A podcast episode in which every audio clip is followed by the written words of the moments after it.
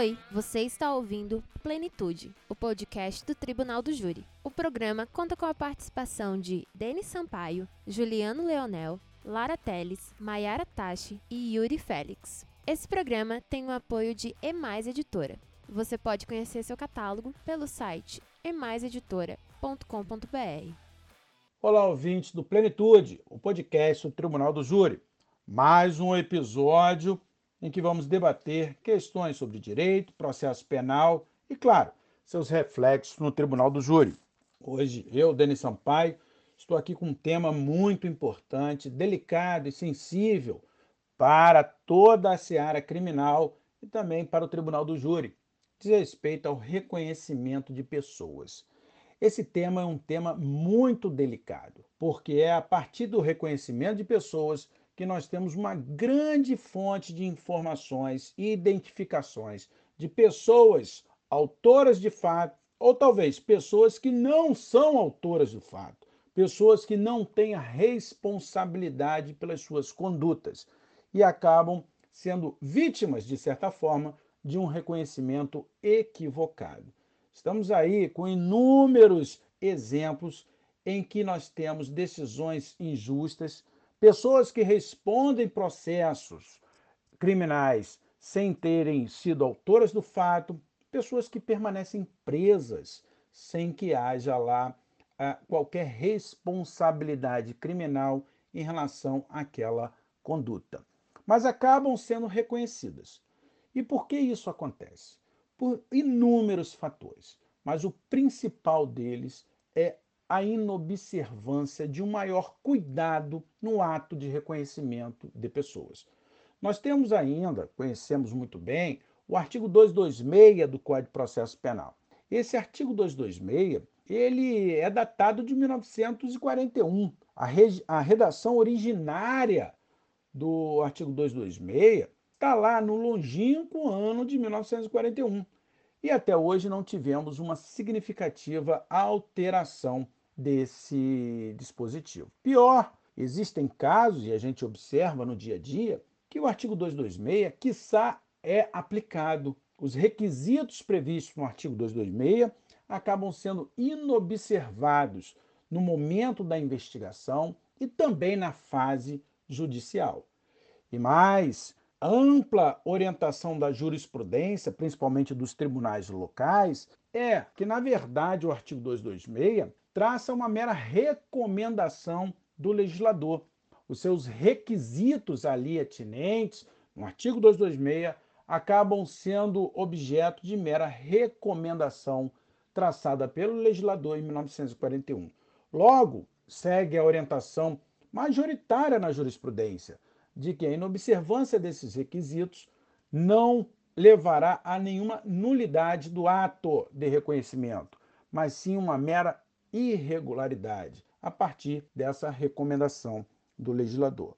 Sabemos também que essa questão está sendo muito debatida nos tribunais, nos tribunais é, superiores, nas mídias, a mídia tradicional, nas mídias sociais, e nós temos uma decisão importantíssima da sexta turma do STJ, na relatoria do ministro Rogério Schietti, Trata-se do habeas corpus 598-886, em que faz uma reanálise dessa questão e uma releitura da inobservância do artigo 226, indicando que não pode ser compreendido como uma mera recomendação do legislador e, portanto, as inobservâncias traçadas pelos requisitos previstos no artigo 226 acabam gerando nulidade do ato. Esse é um lead case importante em que faz uh, uma certa alteração da análise jurisprudencial. Mas ainda estamos muito longe de que esse, esse reconhecimento quanto à nulidade do ato seja realmente aplicado no nosso dia a dia. Basta vermos a, nossa prática, principalmente no Tribunal do Júri. E no Tribunal do Júri nós temos um ato delicado. Esse ato ele acaba sendo ampliado justamente porque os jurados, as juradas, tomam decisão sem motivar. Por isso, eles acabam podendo gerar decisões proferirem decisões, sejam condenatórias, sejam absolutórias, com um reconhecimento equivocado quando inobservados os requisitos do artigo 226. Bem, e esse tema também é um tema muito atual. Aliás, ele sempre esteve presente na pauta da discussão acadêmica e prática. Mas a atualidade do tema diz respeito a um projeto de lei do Senado Federal, projeto de lei 676 de 2021, da relatoria do senador Alessandro Vieira. Esse projeto de lei, aliás, a discussão para chegarmos a esse projeto de lei foi auxiliada por alguns professores, professoras, estudiosos do tema, brilhantes pessoas que estão refletindo bastante sobre o tema, também com sugestões apresentadas pelo Instituto de Defesa do Direito de Defesa, o IDDD, e pelo Instituto Brasileiro de Ciências Criminais, o IBCCRIM.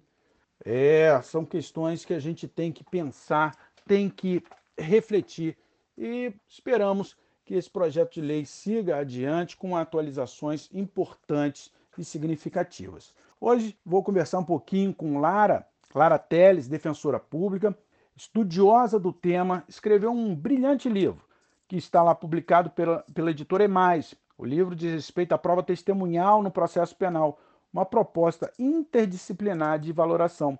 Ô Lara, olha só, eu estou com a sua segunda edição aqui. Já temos uma terceira edição. Meu livro já está todo rabiscado, Lara. O que eu já li e reli não está no gibi.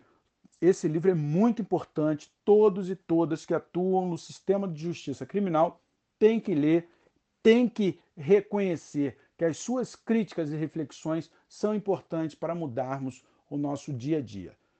E aí, Lara, quanto ao reconhecimento de pessoas, o que, que você pode nos trazer, trazer para os nossos ouvintes questões atuais, os temas mais sensíveis a esse delicado ponto do nosso dia a dia prático.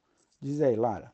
Grande Denis, que prazer estar aqui com você hoje, nesse episódio em que a gente trata sobre esse tema tão relevante como você bem introduziu, o reconhecimento de pessoas. E o foco que eu queria dar aqui na minha participação hoje, Denis, é como abordar esse tema, o tema da prova testemunhal, dos procedimentos de identificação perante os jurados no tribunal do júri. Porque uma coisa é falar aqui no podcast para jurista, ou então argumentar é, no processo para o juiz togado, para o promotor de justiça, para a defesa do corréu, mas as estratégias devem mudar e são bem diferenciadas quando a gente aborda o jurado, o juiz leigo. Mas antes disso, sobre a terceira edição do meu livro, ainda não está em andamento, mas eu sempre digo que eu sou doida para a primeira e a segunda edição se desatualizarem. Por quê? Porque o que eu tracei no livro Prova Testemunhal foi um diagnóstico do status quo atual desse tema da prova testemunhal e do reconhecimento de pessoas e também é, um paralelo de diretrizes para o futuro, bebendo aí na fonte da interdisciplinariedade. Então, meu sonho é que realmente esse status quo mude e o livro fique totalmente desatualizado. E aí a terceira edição, com certeza, vai vir pela editora mais como as anteriores. E já que você falou da mudança do artigo 226 do CPP, eu fiz parte da desde o início dessa comissão de juristas que propôs uma nova redação que agora está em tramitação, como você bem introduziu, e é importante a gente ter a defensoria pública ocupando esses espaços. Afinal de contas, somos nós na defensoria pública que lidamos com esses crimes em que há uma seletividade probatória maior, em que a memória humana é muitas vezes o único recurso ali que a acusação dispõe para fundamentar a sua hipótese acusatória. Né? A gente sabe que nos crimes de colarinho branco, nos crimes contra a ordem econômica, há, em regra, um acervo probatório mais seguro. Já nos processos de público-alvo da Defensoria Pública, infelizmente, o acervo probatório, muitas vezes não há um investimento na Polícia Judiciária suficiente para que provas mais seguras sejam utilizadas. Então, foi um prazer participar dessa comissão, dando esse, esse olhar da Defensoria no caso, juntamente com outros brilhantes juristas, como o professor Antônio Vieira, Gustavo Noronha Ávila, Janaína Matida, Leonardo Marcondes Machado e também é, os feras da psicologia do testemunho, a professora Lilian Stein,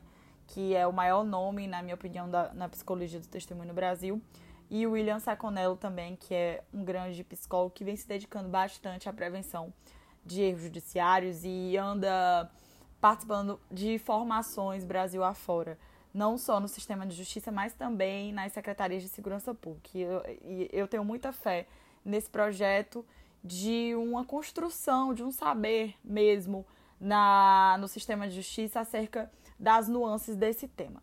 Pois bem, mas vamos voltar aqui para o nosso foco de hoje, que é o reconhecimento de pessoas para os jurados. E muita gente pensa, ora, se até os tribunais eh, consideram as regras do artigo 226 do Código de Processo Penal como mera recomendação legal, que dirá os jurados?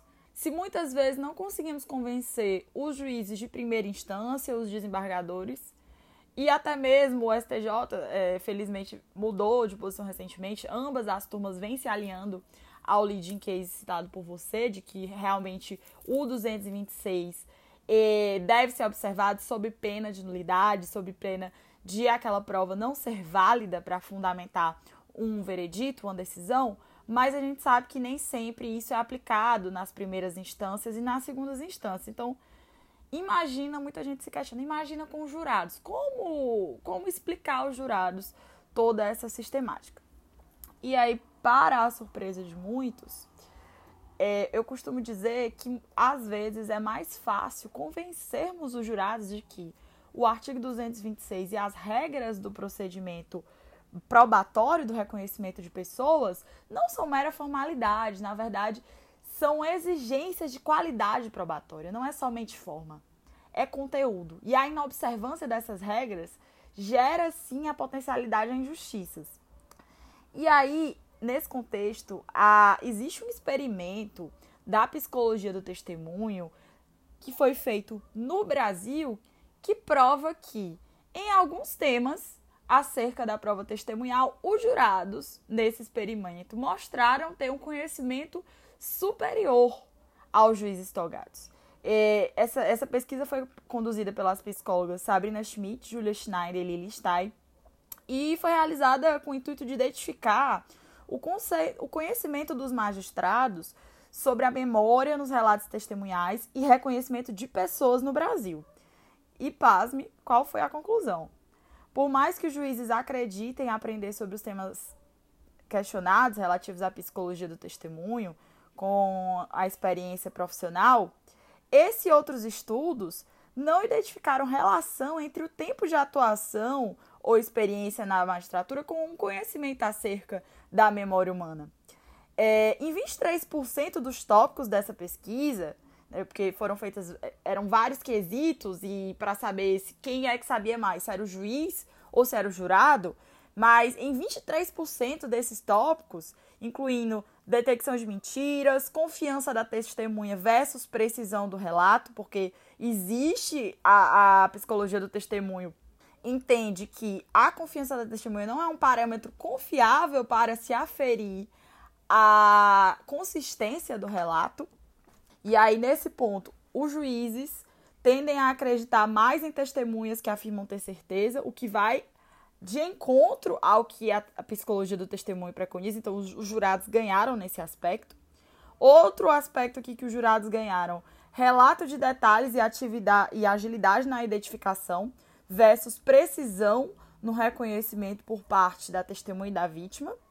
E se, nas palavras das próprias pesquisadoras, o público leigo chegou a apresentar respostas mais condizentes com a literatura científica da psicologia do testemunho que os juízes togados, cuja média de atuação na magistratura era de 13,29 anos. Ou seja, nós não estamos é, muitas vezes se, se quer, se existe aí um, um, certo estigma e preconceito com o juiz recém-possado versus o juiz experiente. Mas a psicologia nos ensina que a experiência profissional, apesar de relevante, não é um, um fator confiável para se determinar a maneira como se analisam os fatos no processo. Então, um juiz que bebe na fonte da interdisciplinariedade, que se interessa pela epistemologia, o conhecimento sobre estándares de prova, valoração da prova, que busca entender sobre a memória humana de acordo com a interdisciplinaridade, independentemente do tempo de magistratura que ele tem, tende a ser um juiz mais justo em suas decisões nesses temas. Então, é, falando e trocando em miúdos, Denis, é mais fácil, muitas vezes, explicar a, a importância dessas regras do reconhecimento de pessoas ao jurado do que ao juiz. Na minha opinião, como defensora pública que atua no, no tribunal do júri, mas também atua em, em outros processos de competência do procedimento ordinário e de juizado, é, em regra, em mu muitos casos, os jurados apresentam uma abertura cognitiva muito maior aos novos conhecimentos vindos dessas outras ciências auxiliares, porque o processo penal não consegue resolver sozinho essa problemática. E muito dessa maior abertura cognitiva dos jurados está relacionada à menor é, abertura cognitiva dos outros atores do sistema de justiça, não só dos juízes, mas da defesa pública e privada, dos promotores, do Ministério Público. E isso vem de uma própria concepção do sistema jurídico no Brasil. O Gustavo Badaró ele diz que o ensino jurídico no Brasil, as escolas de direito no Brasil, são acima de tudo escolas da lei. O Checara denuncia ainda a ausência de um, de um estudo crítico do direito, mesmo nas pós-graduações. E aí o defensor, público ou privado, chega no júri e tem a possibilidade de falar sobre tudo isso com o jurado. Por mais que não seja da área, é uma pessoa que tende a ouvir, que é obrigada a te ouvir, pelo menos naquele período ali, é, homologado pela lei. E tende a ter uma abertura maior. E aí, é, a minha estratégia, muitas vezes, quando eu me deparo de ter que explicar essas regras do 226, em que eu pego um reconhecimento que foi feito em desacordo não só com 226, mas com as diretrizes preconizadas pela literatura científica da psicologia do testemunho, ao lidar com jurados, primeiro eu procuro explicar a, a razão de existir dessas regras eu sempre menciono na pesquisa do Projeto Inocência dos Estados Unidos de que 72% dos erros judiciários desvendados pelo projeto estavam relacionados à prova testemunhal, ou seja, isso já deve nos colocar com o pé atrás quando nós lidamos com essa prova. Não é demonizar a prova, dizer que não podemos mais utilizar, mas de que temos que ter os devidos cuidados ao lidar com esse tipo de prova. E aí, é, uma outra estratégia interessante também é usar exemplos, casos concretos é, em que o reconhecimento foi feito à revelia da lei, à revelia das diretrizes e um, uma pessoa foi injustiçada. Essas regras elas ganham muito mais humanidade quando a gente dá nome, quando a gente dá corpo.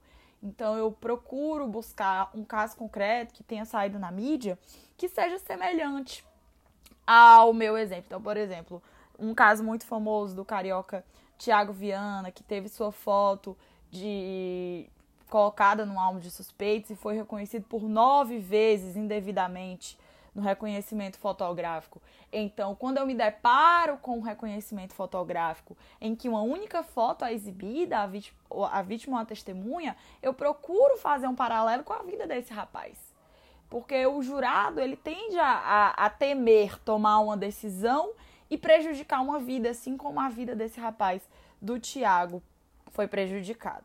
Nesse ponto, plural como é nossa sociedade, representada pelo corpo de jurados muitas vezes, independentemente do jurado ter uma tendência garantista ou punitivista, o que eu percebo é que o erro judiciário muitas vezes é o pesadelo de muitas correntes ideológicas, não somente de quem é garantista mesmo os mais conservadores em termos de penal e processo penal, é, tendem, tendem a ter freios quando se está diante de uma possível condenação de um inocente. Então é nesse ponto que o defensor do júri precisa entender para, naquele caso concreto, fazer a contextualização necessária e evitar que um veredito injusto saia.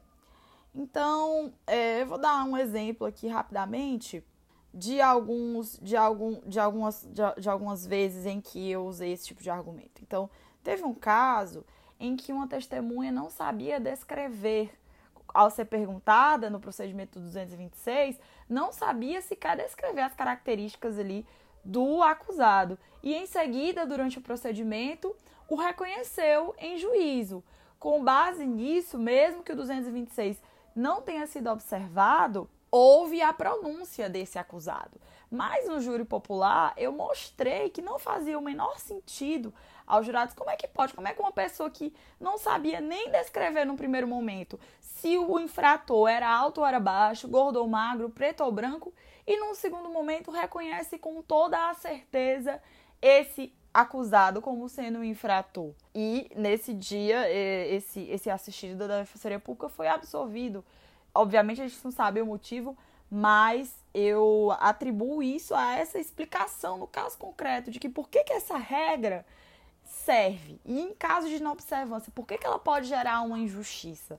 Então eu acho que esse é o ponto. E para finalizar, para a gente fazer um paralelo com o projeto, o novo projeto de 226 que está em, em tramitação no Congresso Nacional, ainda que é, as preocupações epistêmicas acerca da cadeia de custódia do reconhecimento ainda não estejam no, no 226 atual, mas estejam no projeto, ainda que elas não estejam positivadas, atualmente vigentes, nada impede o defensor do júri de explorá-las em plenário e apontar por que, que é importante seguir, ainda que a jurisprudência do STJ se restrinja ao atual 226. Então, a gente tem uma regra nesse projeto em tramitação, Denis, de que há de haver o registro de, de onde é que vem cada uma dessas fotografias que foi mostrada a testemunha ou a vítima. Se não tiver, é inadmissível esse tipo de prova. Atualmente, não temos isso no 226, mas perante o corpo de jurados, ainda que não haja essa positivação no momento, é possível argumentar trazendo a fundamentação por que, que essa norma é importante. Não só jogando para o jurado a reprodução da letra da lei, ou então lendo jurisprudência que ele não vai entender, mas mostrando no caso concreto por que, que é problema não seguir essas regras. Né? Então, é basicamente isso aqui que eu queria falar um pouco sobre essa abordagem do tema do reconhecimento com jurados. E já fica a ideia, se os nossos ouvintes tiverem gostado, Denis, da gente fazer um episódio somente sobre as novas regras do pretenso 226 ainda em tramitação. Um abraço, meu amigo. Para quem não me conhece, ficou até aqui. Meu nome é Lara Teles, eu sou mestre em Direito pela Universidade Federal do Ceará, defensora pública do Estado do Ceará, com atuação no Tribunal do Júri. Grande abraço a todas e a todos. Ô, Lara, que bacana! Então, temos dois grandes objetivos após essa sua brilhante aula. O primeiro, estudarmos, debatermos e fomentarmos alterações ao artigo 226 e sua real aplicabilidade. Segundo objetivo, vamos discutir já no próximo episódio as propostas de reforma do 226 do Código de Processo Penal e o projeto de lei que está sendo debatido no Senado Federal. Deixo desde já um convite aos ouvintes para acompanhar o próximo episódio do Plenitude, o podcast do Tribunal do Júri.